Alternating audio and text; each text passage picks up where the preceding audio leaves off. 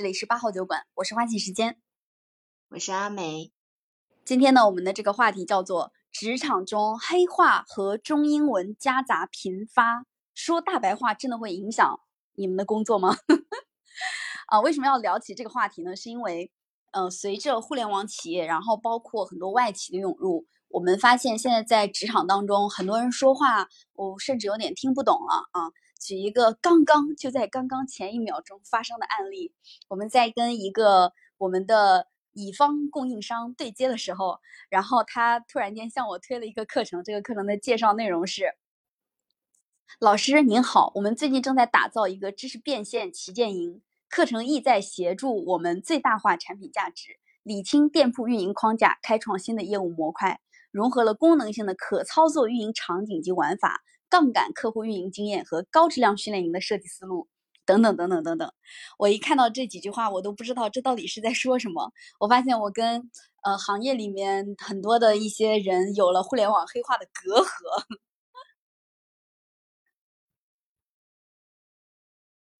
我以前不觉得说，因为我在一个传统的制造业里面，然后而而且是一家民企，我以前不觉得说。职场黑化会对我有什么影响？但是最近觉得说，天呐，真的是铺天盖地。嗯，最近有听到什么样的职场黑话？就是比如说，呃，很频繁，最近很频繁讲讲到了，刚好是二月份做很多年度规划的时候，很频繁的讲到再造业务流程，重塑。组织架构，这也不是组织架重塑什么来着，反正就类似于这样的一些词汇总是频繁的出现。然后特别是领导也很爱讲说，你们做事情要有结构性思维，要具备自己的底层逻辑。然后每次都很很迷惑，我在想这个结构性思维到底是什么思维呢？然后他不把话。说明白，但是有很多这样的一些感觉上去算是，也许是一种管理上专用的词汇，就总是出现在工作的场合里面。嗯，我听到底层逻辑这个词是我在好几年前有一次我们团队有一个小伙伴，他跟我说他在抖音上看到了一个词叫做底层逻辑，他看到这个词之后，他醍醐灌顶，他一下子就明白了他。日常生活思考问题时有什么样的不足之处？所以这个职场黑化，它是不是也在某种程度上帮助了大家？所以底层逻辑到底是什么意思？啊，我我至今也觉得给不了他一个什么样的定义。除了底层逻辑之外，其实我们在互联网企业，因为我自己是在互一直在互联网企业的，然后还有很多其他的。黑化，我觉得也不能叫黑化吧，反正就是互联网企业自有的，别的企业没有的这种话，比如说生命周期、垂类服务。然后我前几天还看到了一个词儿叫，呃，建立底层运营的顶层思考。我看我看了好几遍这个这个词，我才看懂，这到底是在干什么？好像很矛盾啊！这个这这两个词竟然还可以这样组合在一起。实际上，它组合在一起之后，当你认真想一想，你知道它是要干什么。但是，当你第一眼看见它的时候，你会非常的震惊。就是首先说这说这个词的时候，你会结巴，对吧？它不符合我们正常的语言习惯。其次呢，就是这个词的出现让你觉得非常的高大上，但又不知道不知所云。第三遍你才开始思考，哦，好厉害的样子，为什么不用大白话说一下呢？真的好像学会了这些词。原本来说呢，就我们公司之前是一家朴素的制造业企业，然后啊，在近两年引进了很多这种很专业的职业经理人，就很多的高管都是层级很高的总监或者是总经理，事业群的总经理。然后呢，他们就带来了很多的这种高逼格的词汇，比如说什么团队赋能啊啊，然后什么呃各种什么击穿核心打法呀什么的，然后 击穿核心打 法。等会儿，等会儿，这些臭豆妈，核心打法为什么要用击穿这个词啊？没有，它它分开了，击穿核心的打法，击穿核心的打法，我的天呐！击穿核心啊，我不知道。然后呃。上之前有一次呢，在跟我们的领导，我们领导也是新进公司两年以内的这种新引进的职业经理人，他之前在北京做某某地产公司的副总裁，所以呢，他也带来了他的一套互联网黑话哦。他说有一次，他说你们做这个方案颗粒度要细一些，然后我当下有点懵了啊，我说颗粒度，然后我在想。颗粒度是因为我之前对颗粒度的理解是在于调一些照片的锐化的时候，锐化加满颗粒度会更明显。我的理解是这个颗粒度，后来我反映了一下，他说的颗粒度是指我们做方案的细节可以做得更完善一些。然后，天呐，然后对啊，他为什么他为什么不讲？就是你做方案的时候注重一下细节。但是你你有没有觉得说颗粒度好像逼格更高一些？嗯，对，就是会让人觉得逼格很高，但又没有必要的样子。就像就像刚才那个呃叫什么底层逻辑的顶层思考。每当使用这种就这种互联网的黑话的时候，还真的是你得对着能听懂它的人讲。不然就像我一样，当场就非常的迷惑，甚至很多时候我都要回回去之后再百度一下，因为啊，我们的现在公司正在做很多的流程变革，然后就会有各种各样的奇怪的词汇出现，什么 ITR 呀，什么 MLB 呀，就是一些莫名其妙的英语首字母的组合，然后。常常是作为一些呃你未来要使用的什么模型或者是一些方法，但是当下他领导在讲的时候，我完全是一脸懵的。然后有时候他看我太懵了，他还要给我解释一下这个 M L B M 是什么，L 是什么，B 是什么？妈了逼！天呐！我不能在直播间里面说脏话，但是第一反应就是这个。我们还好，就是就对于我们企业来说，有一些还好的地方是在我们没有使用大量的英文、中英文夹杂这种现象。嗯，我们在因为我在互联网企业，然后互联网企业其实是会有非常非常多中英文夹杂的情况出现的。比如说我们日常会用到的一些英文的词，啊，这个什么 UV、PV、LTV、GMV。UGC、PGC、AIGC 都是常挂在嘴边的。比如这个活动你带来了多少的 UV，有多少的 PV，然后你最终产出了多少的 GMV，然后你的 PV 到 CTR 的均值是多少，你的 UV 到 CTR 的均值是多少，你撬动了多少的 UGC，撬动了多少的 PGC，你能不能用 AIGC 来解决这件事情？我的天呐！是不是各种数据的数据的这个，比如说什么流量数据什么之类的这种简称呢？嗯，就是我我来解释一下啊，其实你用中文说话，别人应该也是能听得懂的。就是你这你这个活动呢，有多少的人次来参加？然后呢，在这些人次里面，人头数是多少个？比如说，可能有的人参加了两次，他算一个人头。那最终这些人产生了多少的收入，就叫 GMV。然后呢，在这个活动当中。你的 UGC 就是你的普通用户来参与的有多少？你的 PGC 就是你的呃创造内容的创作者来参与的有多少？你能不能用 AIGC 来解决？就是你能不能用 AI 的方式？因为大家对 AI 这个词现在都还是比较熟的嘛，就是用机械化的方式来去解决这些问题。你看是不是用中文也可以说得通？但是呢，没有人用中文来讲这段话，大家都会用英文来表述它。是不是因为？这样说显得非常的专业。嗯，我不是特别的懂这样说的目的，但是如果啊这些内容它是放在看板上的，就是它，比如说它做了一个数据系统，然后呢，这个数据系统的后台，它在展示这些内容的时候，它用 UV、PV、GMV 这种方式来表达你会非常的可以理解，因为一张看板、一张表格，它最好是清晰简洁的，字很少的，然后你知道这个意思是什么。呃，然后由于有了这些对应的一些数据化的看板，因为互联网企业又很在乎数据化的路径嘛，然后有了这些看板之后，带到日常生活当中，大家也会这样去表述。嗯，有道理。但是这这套的这种，比如说像这种互联网黑化，或者是某些专业的词汇，它确实只能对你行业的，就是对这个方面有了解的人来使用啊，对吧？比如说你跟我说 UVGV，我是完全听不懂的。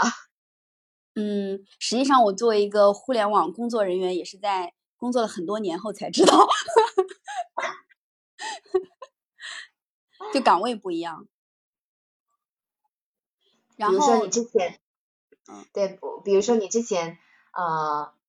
有有一次你我们在聊这个播客的时候，你有跟我说 HiCon，然后我就，哎，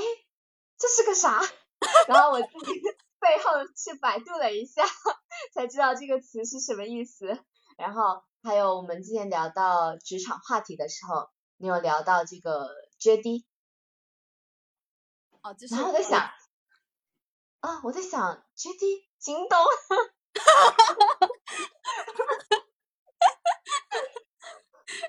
就是说我我日常在讲话的时候，其实我已经带了互联网的很多的话，但我又不自知，对吧？特别是 HiCon 这个这个让我特别的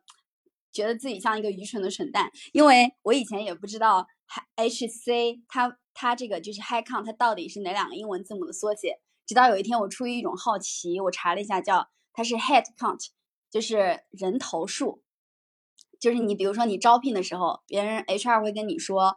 嗯，你这个团队有没有 High Con？你这个团队没有 High Con，那你就不能招聘。然后当我们听这种话听的多了之后，我就默认的知道了，呃，High Con 这个词的意思，它是你团队有没有招聘的名额。等我真的查一下，它叫 Head Count 之后，我就突然一懵，我心想，那你这个发音是不对的呀，你这个发音应该用 Head Count，你不能用 High Con 啊。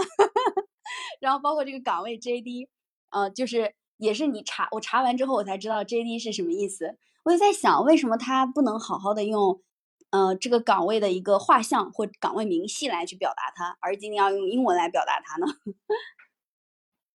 对，而且我也发现说，呃，当你身边有人在使用这些词汇的时候，好像会不自觉的就学过来了，因为。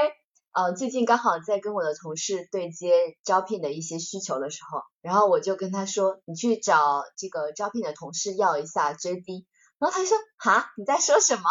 什么是 JD？然后说，哦，不好意思，你去找一下，找他要一下那个招招聘的那个简章之类的，或者岗位介绍。然后我就反应过来说，真的很容易受这个身边的人的影响，就好像说你你跟他之间形成的这种。话语体系之间的相互影响。嗯，对，而且我刚刚意识到，我不自觉的也说了一个互联网的词儿，HR，就是我们人力资源，我们也不直接称他们为人力资源，而是叫 HR，要么就是 BP 啊，HRBP，HRD，然后还有呃职场当中那些岗位，比如说 GR，然后 PR，啊这些岗位。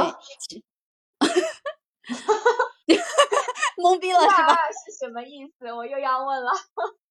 呃，PR 就是公关，然后 GR 的话就是对接政府关系的人，就是 government 那个 GR 嘛。然后，对，就是这些岗位，大家又会给他有很多的英文的命名，你有的时候甚至不知道到底在说什么。我有时候就会突然间被拉到一个群，然后这个群名就叫做。G R P R 沟通群 然后我去查一查，G R P R 分别都是什么？为什么不能直接说政府关系呢？对吧？G R，嗯，是因为少打了两个字吗？你说到底是为什么呢？我一一定要在就是生活中呃在工作中使用这种。互联网黑化或者是中英文夹杂的情况，嗯，反正从我刚才讲到的那个逻辑，就是因为互联网企业特别的重视每一条路径上的数据点，所以呢，它会有一些对应的数据方面的各种各样的一些呃分析，然后在分析的过程当中，大家为了尽可能高效的节省一些写字的成本，或者是说在一个看板上展示东西的这种画面的简洁化，因为因为这个又非常的重要，所以大家可能习惯性的就会把这些词带到日常的工作和生活里面。嗯，在有些词它在使用的过程当中，我觉得它可能确确实实是提高了一些工作的效率。比如说，举刚才我们说到的那个词叫生命周期，也是互联网企业常常用到的一个词，用户生命周期。那你就知道它表达的意思是，用户从他一开始看到可能看到你的广告，然后到他呃在你这个平台留存，这中间所有的路径。你看路径又出来了，就你大概能知道它是一个什么样的意思。如果你真的要用大白话去解释的话，很难去把生命周期这个词儿给解释清楚。它可能确实提高了一定程度上的效率，但我有时候又觉得有些，嗯，互联网的一些中英文夹杂是完全没有必要的。比如说，我就看到有人会在电梯里面说，呃，吃饭吗？然后就是我们去 have lunch。我心想啊。Have lunch 现在都开始要用英文来表述了吗？然后或者是说，呃，你到电梯里面，有人会问你，呃，Go down 就是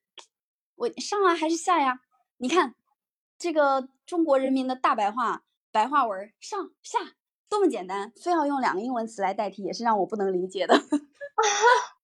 你这个真的好，我也不能理解。虽然虽然说可以。毕竟上海是一个国际化的大都市哈，就多语言、多国语言存在也也可以，但是这种生活化的语言感觉好像确实没有必要中英文夹杂，是吧？但是我们开 我们开会的时候，有时候又会，嗯，我在我的前公司，因为是一家它是一家外企，然后。大量的就是我们日常日常工作当中大量的话都会用英语来表示，但我又有时候又觉得这些英语是毫无必要的。比如说开会的时候，老板会说大家都来 check 一下自己的工作进度，然后展示一下你们的 presentation。啊，我就心想，为什么不用说一下工作进度，放一下 PPT，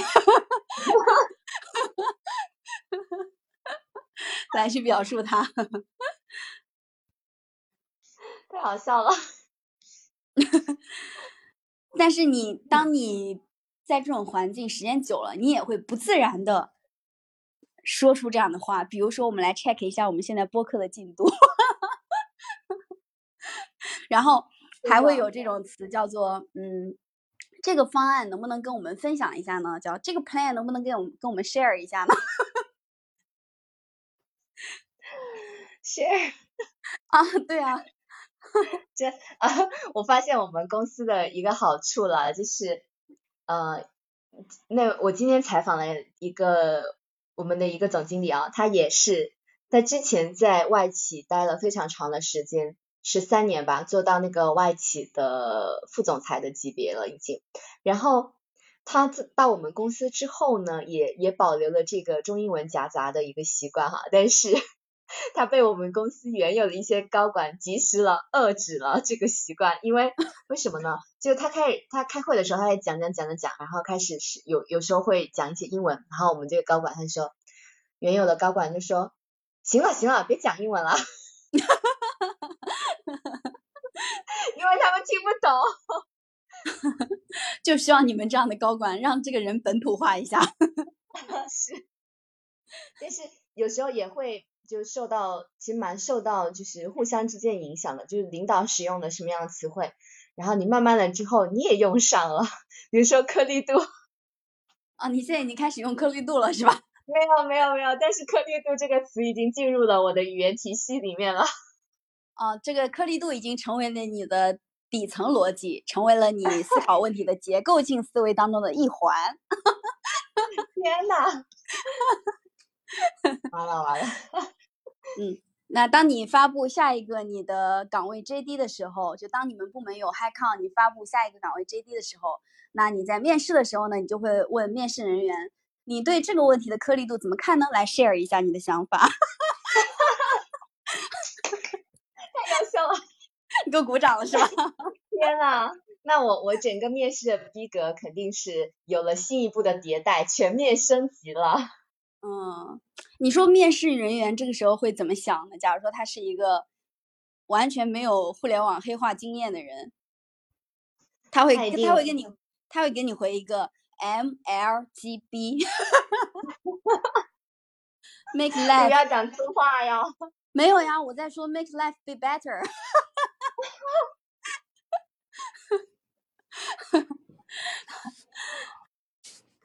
哎。就我们前面聊了这么多的互联网黑化，其实我自己有时候也会很好奇，因为它，嗯，存在这些东西，它本来就就是大家都接受了，大家也并没有说奋起反抗，大家都在用这些东西，就说明它还是有一定的，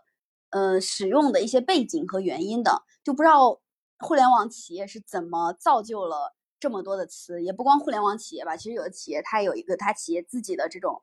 专有的一些词儿啊。他是怎么造了这么多词儿？这些词儿是怎么去产生的？有时候我发现我跟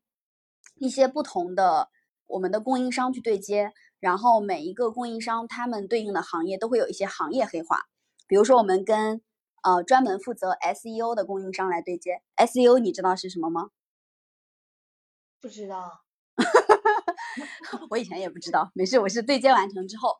我发现 SEO 它其实指的就是搜索引擎的优化。嗯，然后它也有一个，也是三个英文字母组合在一起的。然后他们也有一些行业的词，比如说，嗯，比如说投流的 SEO、官网的 SEO，然后品牌 SEO，然后黑马词、下拉词等等一些专属他们行业的这种专有名词。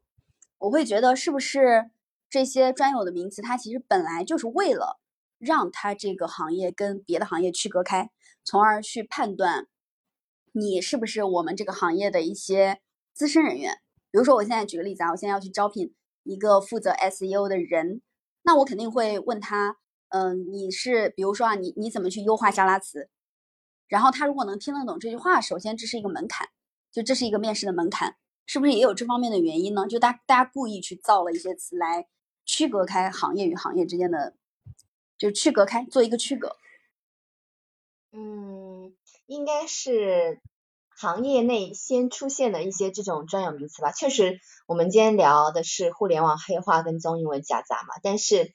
呃，据我之前在网络上看到，实际上很多人评论说，像呃一些金融机构或者是一些咨询的企业，他们也有自己的一套这种行业词汇嘛，好像是这个行业专有的词汇。当然，就是说。你在面试或者识别一些人员的时候，用自己行业的专属词汇是可能是最高效去识别他是不是真的有在这个行业内工作经验的一个方法。嗯，对。那这样来看，是不是它也有一定的好处？嗯，我自己感觉确确实实是有一定好处的，就是只要没有那些不必要的东西，故意的去。故弄玄虚、虚构概念，我印象很深，是我在上上一家公司，当时我们来了一个来了一个领导吧，然后他有一天中午约我去吃饭，他突然间就跟我说，呃，这个花信啊，你要用这个什么叉叉叉模型来思考问题，然后借助这个叉叉叉理念来解决问题，然后呢，用叉叉叉这个什么分析手段来总结问题。我当时听完，我整个人就很懵，我觉得这个人。不是很实干，说实话，就是讲话讲东西不能用大白话，不能用老百姓听得懂的语言来讲。事实情况也只有他干了三天他就走了，就他实干不，他无法实干，他用一些看起来非常高端的词汇去武装自己。所以我觉得互联网黑化某些程度上是没必要的，但有些黑化是带有一定的必要性，同时大家也都在用的。就我感觉，如果是大家用的比较高发的、高频的一些词，就说明它确确实实可能在这个行业里面是有一定的作用和效果的。嗯，确实，因为有些就像你刚刚有说到了，有些互联网的这种黑话，它能很精准的表达你的意思，就好像有时候你没办法找到一个更好的替代词来来说它。然后你一下子用这个词就可以清晰的表达你想要表达的意思，比如说 颗粒度啊，或者是说 闭环呐，是吧？啊，还有一个词就是也是蛮经常用到的，慢慢的会使用频率很高，就是抓手，以什么什么为抓手？我看很多的政府的文稿里面也对这个词也使用频率很高。哦，对对对，是抓手。我刚才还想到一个互联网常用的词，比如说路径、链路，对这些词，其实它本身也确确实实是非常非常常用的。应该说，互联网企业在中国发展了这么多年，最终淘汰了那么多黑词儿之后，还剩下的一些大家常用的词儿，这个应该算是呃大家公认的有用的，就它被留下来了。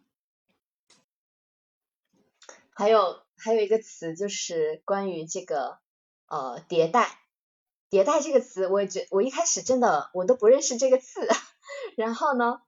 大概就用上了之后，觉得它很好用，就关于什么产品迭代啊，然后呃，这个反正我感觉各种东西的更新迭代都可以用到这个词，然后呃，它可以很很精准的描述，就感觉它这个迭代呢，会比你的更新或者是说改进之类的词，好像迭代都更具备一种力量感或者是创新的感觉。对你这么说，我又想起了一个词叫复盘。复盘这个词也会常常发生在我们的工作和生活里面。然后这些互联网词我们用的比较多，但是这些词我们不会拿到家里面跟家里人去说。比如说，如果我跟我爸妈说，呃，我们这一周来复盘一下我们家庭生活吧。可能大家就懵逼了，这词应该就叫做属专属于职场当中的黑话，它不是日常生活当中可用的，但是呢又非常有用的一些词，对吧？我们还是要给这些词点点赞。对，在职场上他们是还是很有存在感的，嗯。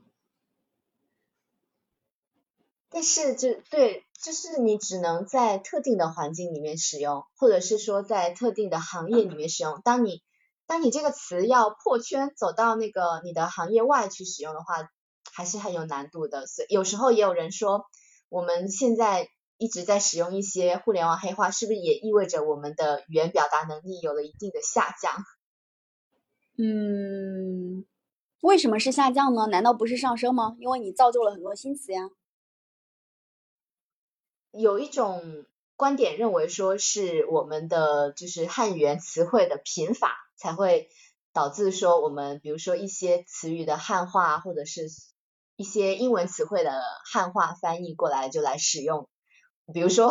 呃，我们昨天讨论的时候说到那个 get，就是我 get 到你了，对，嗯，就这个词，它就是是不是也意味着说我们有时候汉语的表达。不再那么的好，或者是说我们汉语词汇有匮乏的时候，嗯，我觉得这个不是非常的，这个观点不是非常的有道理啊。豆腐这个豆腐这个词在英语当中它是怎么说的呢？它不就是 tofu 吗？就是说我们的很多的词流到海外之后，当他们没有更好的一些翻译手段，它也会用中文来表述。然后，那我们在语言发展使用的过程当中，我们也用了一些来源于国外的词。这个应该是在我看来，它属于全球化的发展的一个一个结果。就未来未来，假如说，嗯，全球化再发展到一定程度，我只是举个例子啊，中英文有可能还会夹杂的更多。假如说未来有更多的人来到中国生活，就比如说更多的一些海外的说英语的人来到中国生活。说不定我们中英文夹杂的还会更多，我觉得这是一种语言的进化。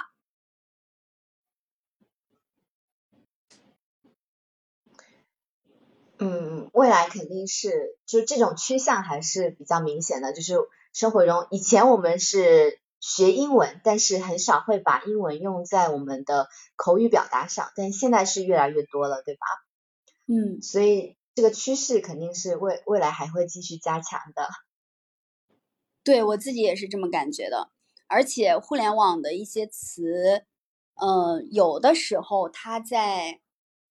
营销方面，它也属于是一种展示的手段。就比如说，我现在要跟别人大佬嘛，当然我不是大佬啊，大佬要跟别人谈项目了。谈项目的时候，这不要吹一下自己的用户量到底达到了多少吗？那基本上就要吹一吹自己这个这个 A P P 的一个 D A U、M A U，然后活跃量就是这个 D A U、D A U，你知道是啥吧？不知道。D A U 就比如说，他要吹一下自己的这个 A P P 上有多少的用户，就有多少的活跃用户。对，日活的话其实就是 D A U，它其实就 D 就是 day 嘛，然后呃 day active user，然后他要讲一下他自己有多少的日活用户，然后他来去拉投资，讲一下自己的这个 A P P 对应的一些市场潜力价值，他会创造出非常非常多的名词，用来去营销和彰显自己。所以我觉得有的时候互联网的一些黑话，互联网的一些专有的一些词，或某一个领域、某一个行业的一些专有的词，它会给对方，就是给使用的那一方，或者是投资人、甲方爸爸一种好专业这样的样子。然后我就想到了我们那家负责 SEO 优化的供应商，当我们把百度百科上面就是有一些搜索，大家搜索的时候不是有一个词条嘛？当你比如说你输入一个。八号酒馆，它下面可能会弹出八号酒馆的播客怎么样？八号酒馆的播客好不好？八号酒馆的两个人呃怎么样？举个例子啊，然后他用一个词叫专属的，就叫下拉词来给你解释这个东西，你就会觉得哎这家企业好像还挺专业的。然后呢，你再比如说你跟他讲八号酒馆这个词在百度百科上的搜索量是多少，他会告诉你八号酒馆在百度百科上的搜索指数。是多少多少？然后呢，月搜索量，比如说是三千，三千的话就意味着有三千个用户主动搜你，他告诉你这个词，你这个八号酒馆这个词在百度百科的搜索当中属于黑马词。然后黑马词呢，你又觉得哇，黑马词耶，我是一个黑马，好厉害，是不是说明我这个播客做的非常好？就他用一种专有的这个行业的一些词，让你觉得很专业、很厉害的样子。然后来带来他们企业未来你跟他签约合作的可能性。你这样说，我觉得特别有道理，真的很有道理。就 很多这种，嗯，就很多这种呃各种行业的这些黑话，可能都是大家为了营销自己，就是把自己推销出去之后创造的一些新概念。嗯，对对对，我不能。对我为了把自己营销起来，我就要一些新的词汇，显示我跟别人不一样，显示我自己的一个专业度或者是我的一个创新能力，然后就会好像这样的，特别是啊，简单举个例子，比如说我们身边的一些地产楼盘什么的，啊，他们总总是会在营销当中使用一些奇怪的词语的组合。用这种手段，就是让人觉得说，呃，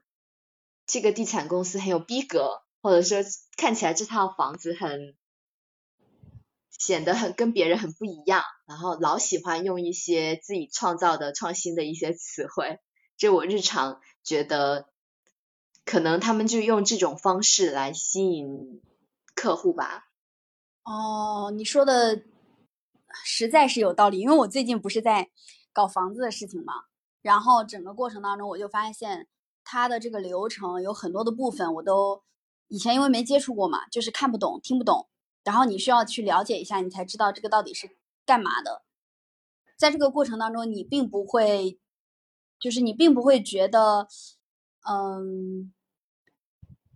这个应该怎么讲？你并不会觉得它这些词跟你有产生了区隔，它为什么不用大白话去表述它？你会觉得，哎呀。这个东西好专业，我进来了，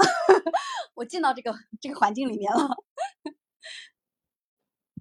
是吧？他们实际上，呃，很多就是大家的商品可能是一样的，但是如果我把我在我的商品上面加上一个崭新的概念，一个新的词汇，那我就是跟你，就是这这可能就会成为我的一个别的这种竞争力。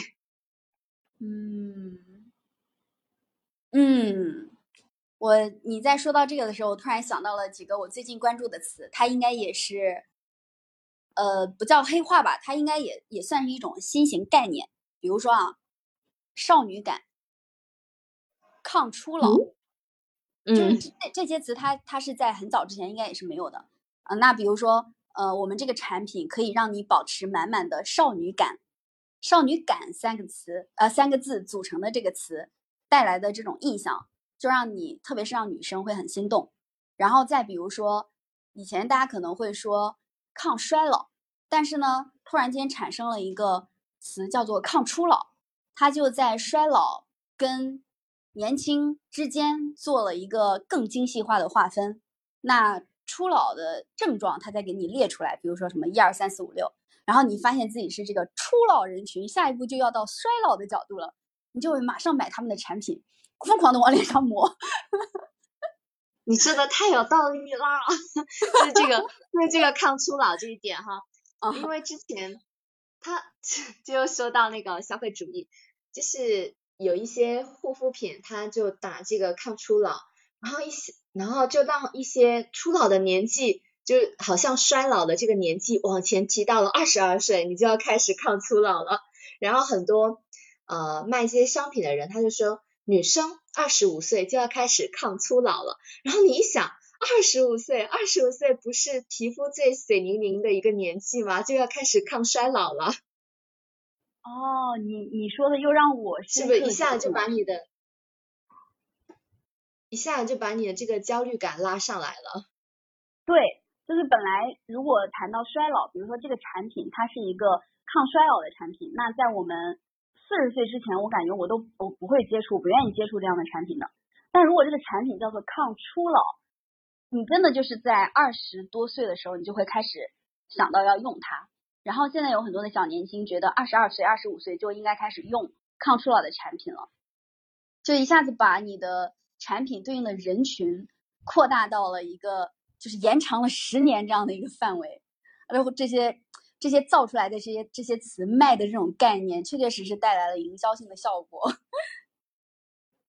是吧？嗯，哎，这样就可以理解说为什么这些这些行业内的黑话或者是一些营销的概念越来越多，越来越多。嗯，都是捡起来的，都是当他在不断的。称之为发掘用户需求的过程当中，深度挖掘了你的这个用户画像，然后给你配置了一套对应的产品，从而拉高了它的 GMV。好，用互联网黑话总结了他们的，我觉得他们的这条路径，我感觉今天今天我们聊的好搞笑，是我们俩一直忍不住一直笑，一直笑。啊，我真的就一下子好像觉悟了、觉醒了，但我仍然没有跳出来这种，就他设置的这种陷阱，我就有一种心甘情愿跳进去的感觉。特别是刚才说到初老，我就从一个我现在二十多岁的、即将三十岁这个年纪的角度上来看，我觉得，哎呀，这个词简直就是为我造的，我必须得把抗初老产品用起来。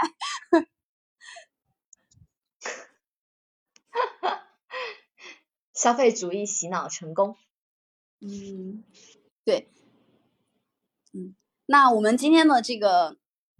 话题呢，就是职场中黑话和中英文频繁夹杂，呃，说大白话会不会影响工作？我们就聊到这里，然后也非常的欢迎我们的听众在留言这个评论区向我们留言，你听到过的职场当中的一些黑话，跟我们共同讨论。